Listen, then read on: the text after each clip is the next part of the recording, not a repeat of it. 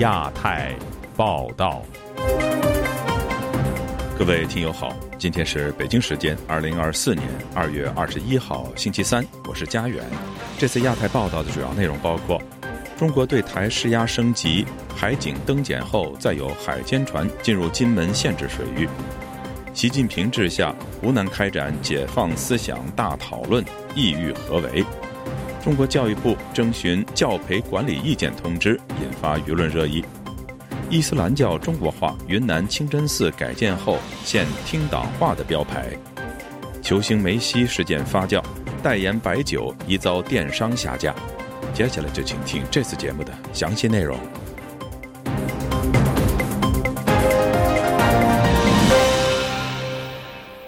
中国一艘所谓“三无”快艇在金门海域发生倾覆溺毙事件之后，中方海警部门宣布在下金海域实施常态化的巡航，并强制登检金门籍观光船。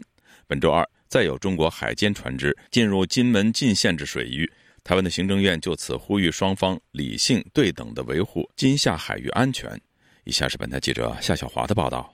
金门一艘观光船“金夏游轮出日号”十九号载着三十四人进行蓝色公路海上之旅，途中遭遇中国海警六人强制登检，约三十分钟，台湾海巡派出两艘船艇赶往护航。半航“出日号”平安返抵金门水头码头。该艘观光船旅客下船的时候，接受金门当地台湾媒体采访，纷纷的说道：“很恐怖，很怕回不了台湾。”台湾海洋委员会主委管碧玲二十号受访说：“如果是陆方的船，呃。”越界到我们的海域来的时候，我们知道它是完全没有违法疑虑误入的船，我们只会广播希望他们赶快离开。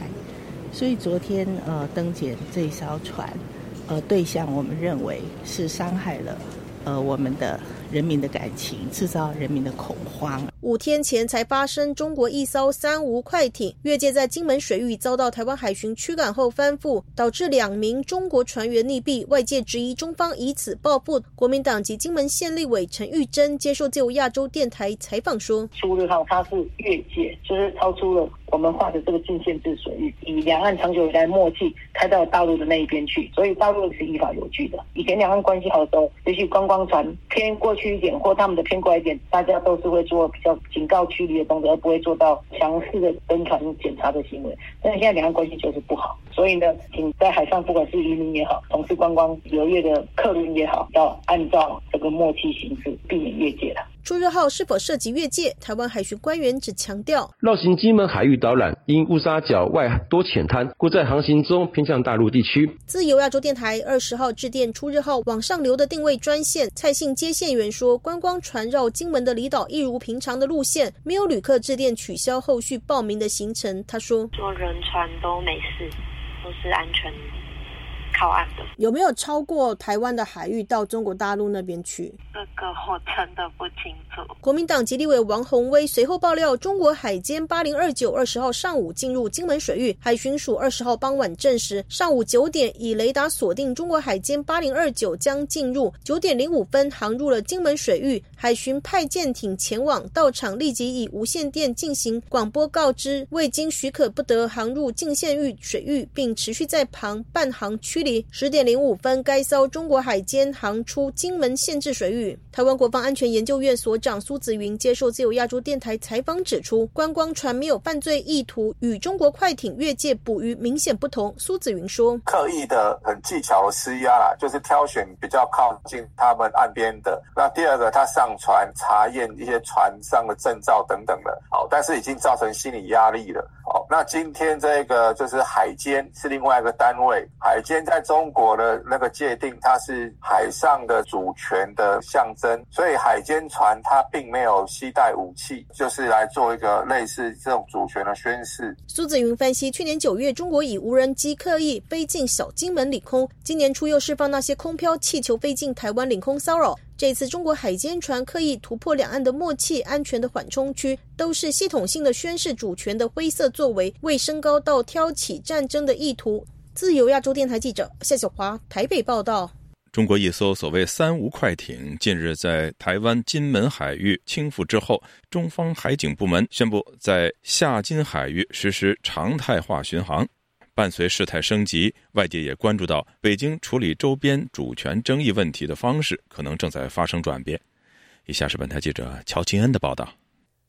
二月十四日，一艘中国籍快艇到金门北定岛的禁止水域非法捕鱼，遭台湾海巡署驱离。该艘快艇疑似因为拒绝检查、逃离速度过快而反复。船上四名中国籍船员落海之后，两人送医抢救，不治死亡。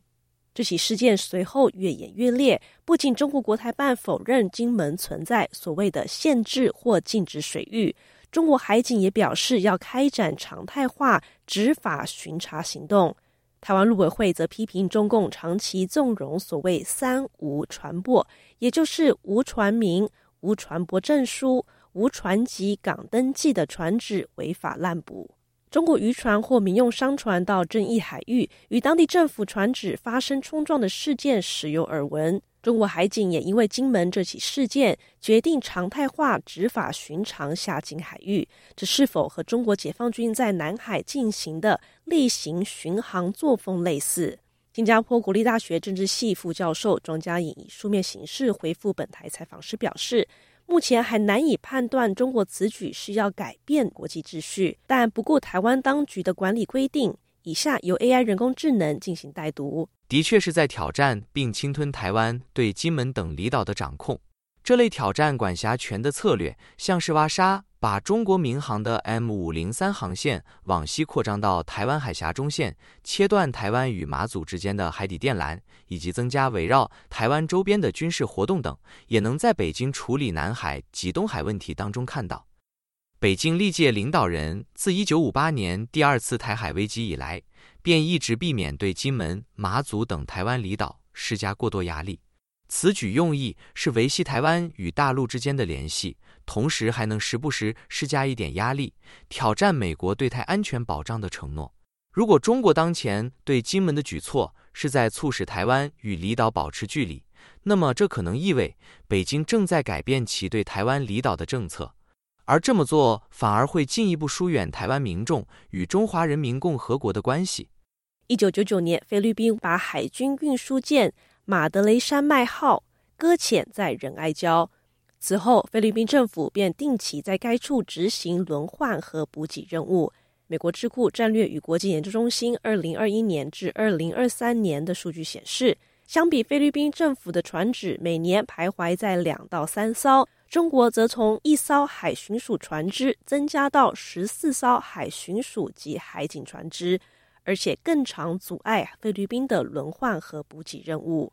美国圣托马斯大学国际研究讲座教授叶耀元表示，中国对南海还是金门的举措，都是在执行中国认知的国际秩序。这是金门事件让北京找到机会，至少能够内海化金门，但因为金门距离台湾领海非常近。因为两岸擦枪走火的风险也更高，因此叶耀元认为，两岸至少会在接下来这几个礼拜里面，我们会看到可能比较多的个攻防。但可能时间久了之后，他又慢慢的去把自己的战略重心转移到其他的部分去。以上是本台记者乔清恩的报道。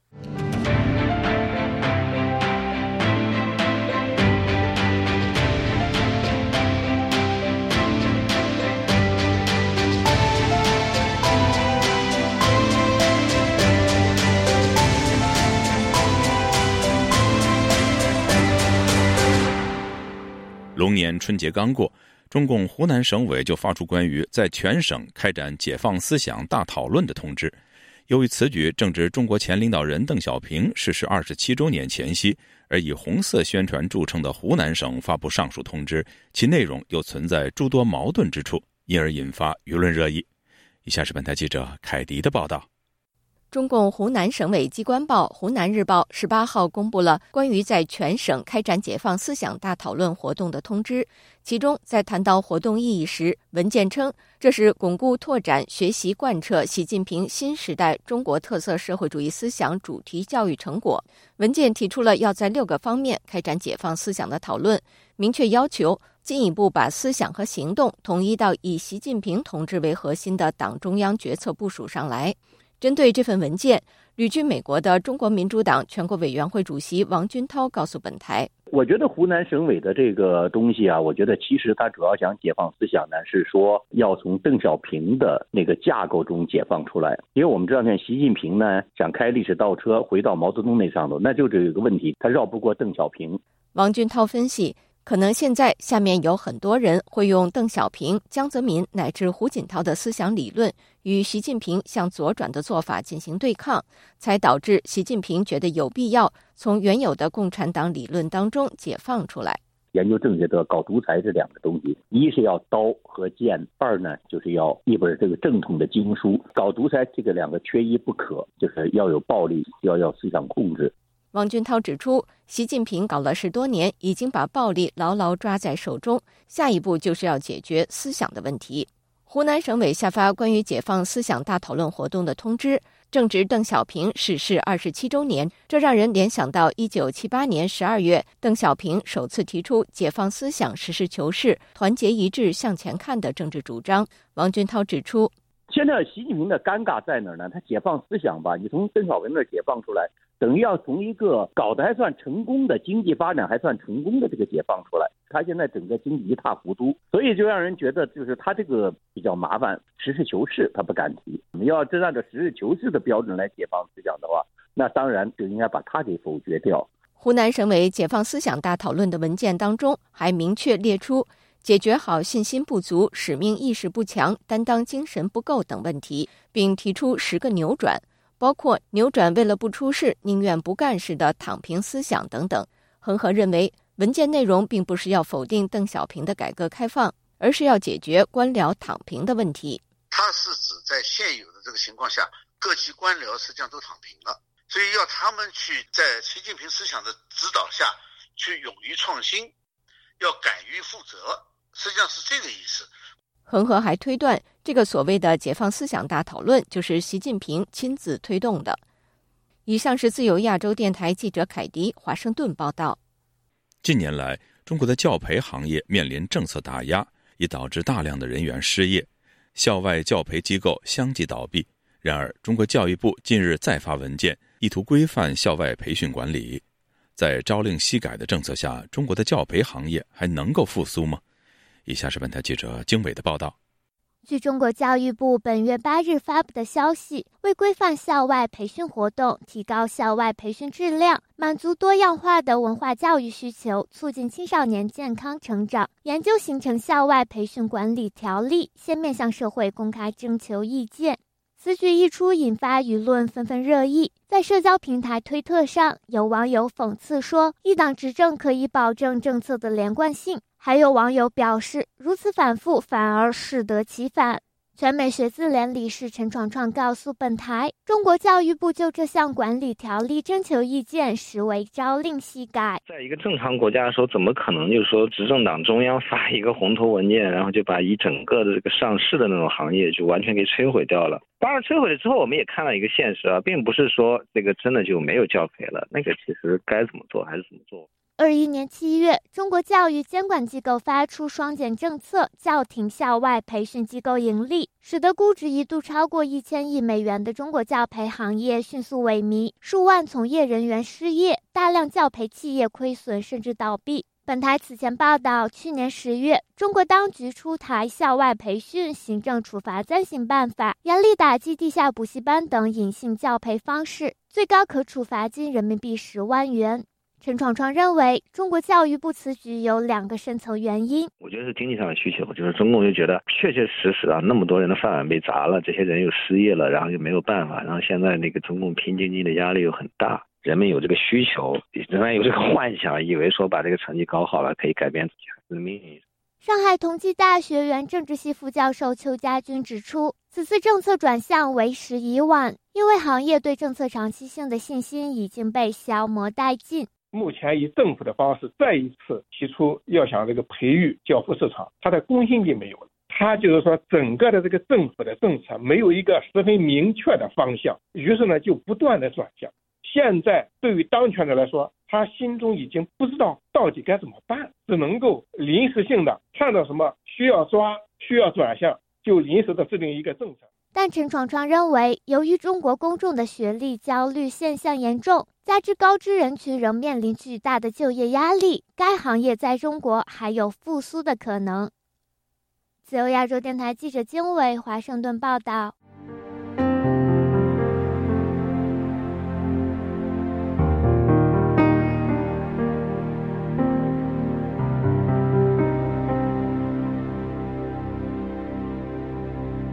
云南那家营清真寺的阿拉伯式外观，去年遭到当局的强行拆除，引发警民冲突。如今，那家营清真寺原有翡翠色的穹顶和宣礼塔被改为中式的古塔建筑。清真寺的门口还树立起“听党话”等标牌。当地穆斯林披露，九成以上的清真寺已经完全中国化了。以下是本台记者古婷的报道。通海县纳古镇的纳家营清真寺有六百多年历史，去年遭当局强行拆除清真寺外观，引发穆斯林与军警冲突。今年二月十七日，微博网民发出的两张图片中，一张是纳家营清真寺改造前，一张是改造后，可见该清真寺左右两座宣礼塔变成了中国式古塔建筑。翡翠绿的穹顶形式宝塔顶部，清真寺门口竖立着“听党话、感恩党、跟党走”的标牌。家住那家营清真寺附近的穆斯林马先生本周二接受自由亚洲电台采访时说：“那家营清真寺已经完成改造，实现了宗教中国化。这个开放，嗯，对，拆了，已经改建了，那个顶改呃改成中式建筑。现在所有的清真寺都要改吧？嗯，对，都都都要改了。”都改完了吧？中国的大部分都改了，百分之九十应该改了。哦，那你们当地清真寺挺多的哈？嗯，挺多的，中国还是挺多的。微博网民小马是双子上传的一张云南大理清真古寺图片，他表示，大理喜洲古镇上的清真古寺也被改成中国化的建筑。资料显示，那家营清真寺始建于十四世纪明朝年间，历经多次改建。原来清真寺建筑于二零零四年落成，有四个宣礼塔和一个穹顶，可同时容纳数千人，充满阿拉伯风格。本台曾报道，去年五月二十七日，清真寺的阿拉伯外观遭强行拆除。当地穆斯林居民数千人试图阻止，并与数千警察发生冲突。当地穆斯林马先生说，当时有数十人被行政拘留。关注那家营清真寺的海外人士马巨告诉本台，去年以来，他和那古镇的穆斯林保持着联系。他披露，当局不仅仅改变了清真寺的外观，就连那家营清真寺的内部编制也做了整顿。他说，他们利用所谓的改建的过程。改组清真寺的民主选举出来的呃管委会，再也不可能有民主选举了，而是由宗教局和统战部呢直接来安排。整个清真寺内部的数个学校也呢遭到了封禁。与此同时呢，孩子们、年轻人们也不能够再进入到清真寺内部。对于那家营清真寺外出现“跟党走”等标语，时事评论人士郭敏接受本台采访时表示，在中国大陆做任何事情都要遵从共产党的意识形态。他说：“党管一切，要坚持爱党，把突出党的对任何宗教的领导摆在首位的，在爱党的前提下面信其他的教，他们是绝对不能容许任何的事情脱离党的领导的。”这种事情的发生。近十年，中国各地宗教部门要求基督教、伊斯兰教等宗教听从共产党，寺院要有升旗仪式。二零一七年至今，几乎所有外观带穹顶的清真寺和顶端竖立十字架的教堂均被拆除。自由亚洲电台记者古婷报道：阿根廷球星梅西二月初在香港比赛时没有上场，在中国引起巨大的舆论风波。梅西本周一通过新浪微博发出视频，解释他在香港的行为没有政治含义，但中国官方似乎对此仍不依不饶。以下是本台记者王允的报道。梅西在视频中说：“我听到有人说我因为政治原因或许多其他原因不想参赛，但这些都不是真的。”在这条视频发布近四十个小时后，微博下方挤进了超过六万条回复，六十二万点赞。其中置顶的两条热评都对梅西的视频给予了肯定。但中国官媒则似乎对梅西的视频和球迷的热烈响应不屑一顾。《新民晚报》发表评论说：“事情没做好，自然要擦屁股。”但结果是越描越黑，继续伤害广大球迷的感情。《羊城晚报》的评论则说：“梅西的小作文缺少诚意。”身在上海的网民齐奥在接受本台记者采访时说：“这本来不应该是政治事件，梅西的举动没有政治含义。”包括他在赛后避开与香港特首握手的行为。以下为同事配音。人家又不知道哪位是领导，没有这个义务。他完全认同梅西的做法。我觉得没有啥可指责的地方。他不也出来发过声明了？但普林斯顿中国学社执行主席陈奎德则认为，梅西的做法还是表达了他的政治立场，尤其是他从背后绕过去，不愿意和李家超握手。这个是非常明显的，而且这个也是可以理解的。李家超在关于香港的事情上，特别是在学生运动上，他是个刽子手，这一点是毫无疑问的。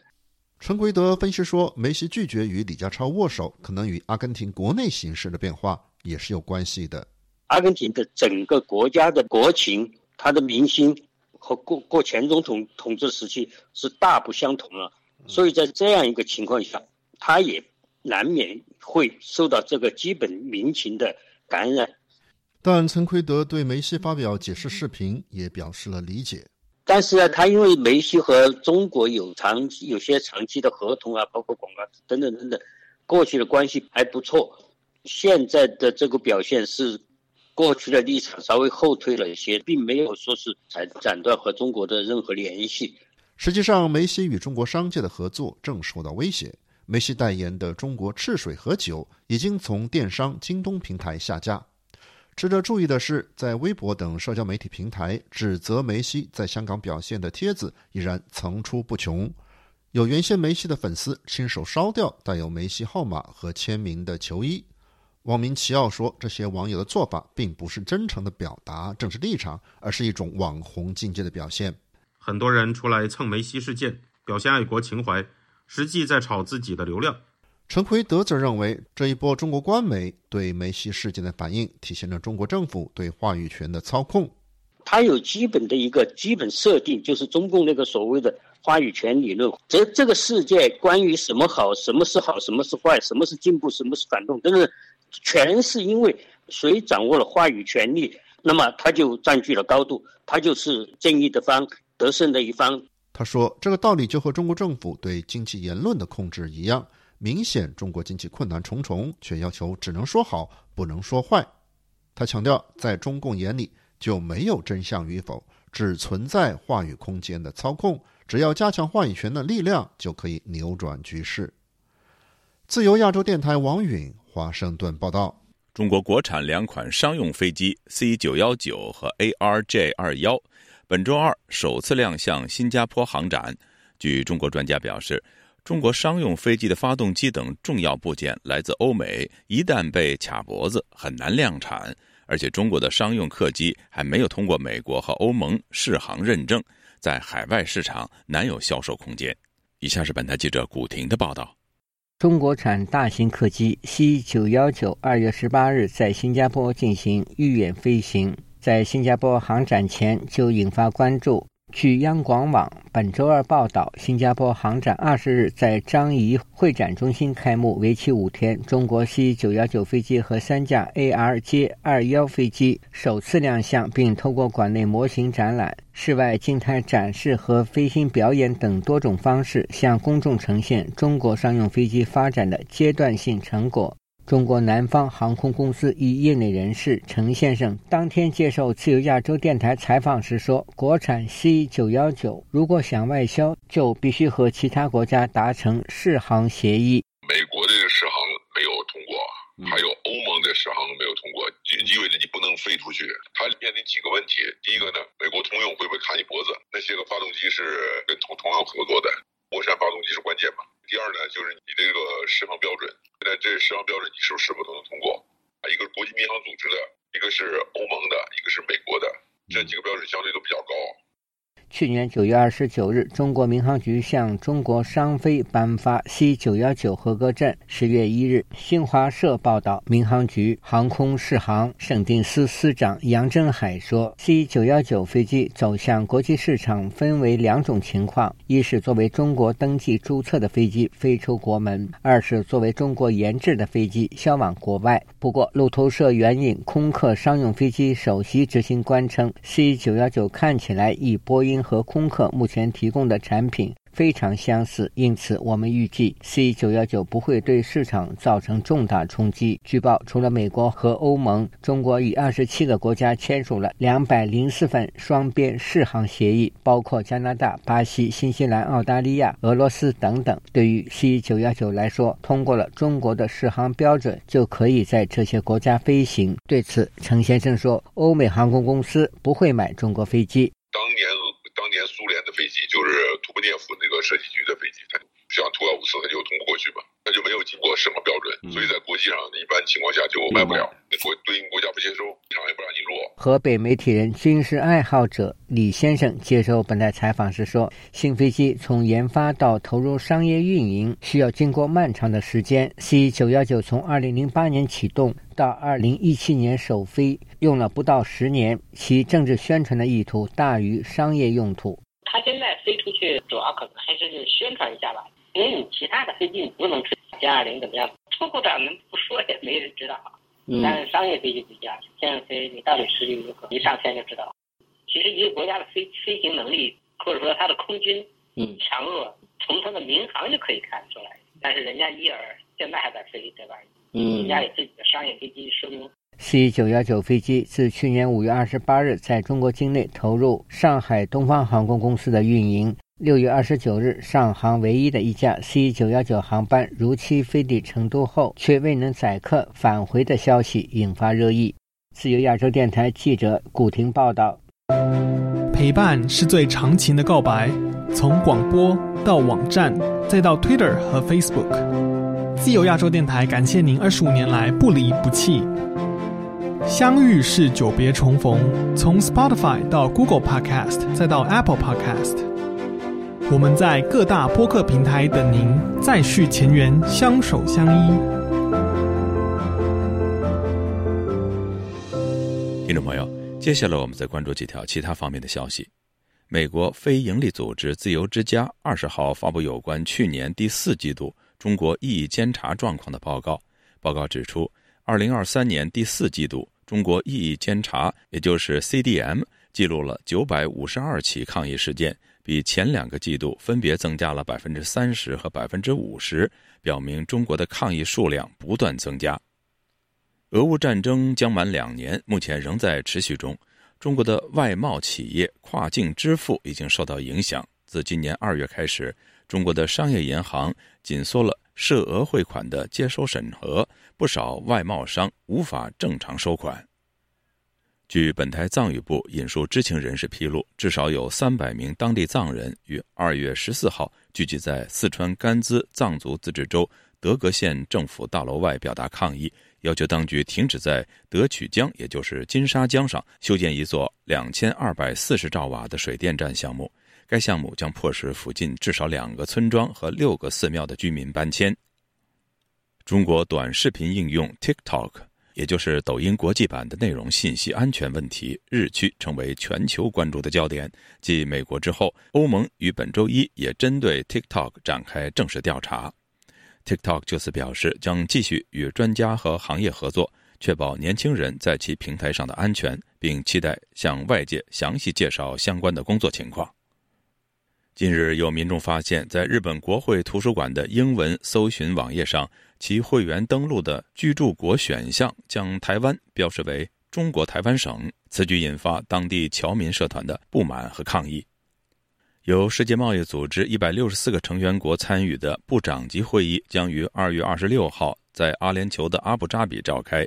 欧盟贸易负责官员再次敦促中国遵守相关的世贸规则。各位听众，这次的亚太报道播送完了，谢谢收听，再会。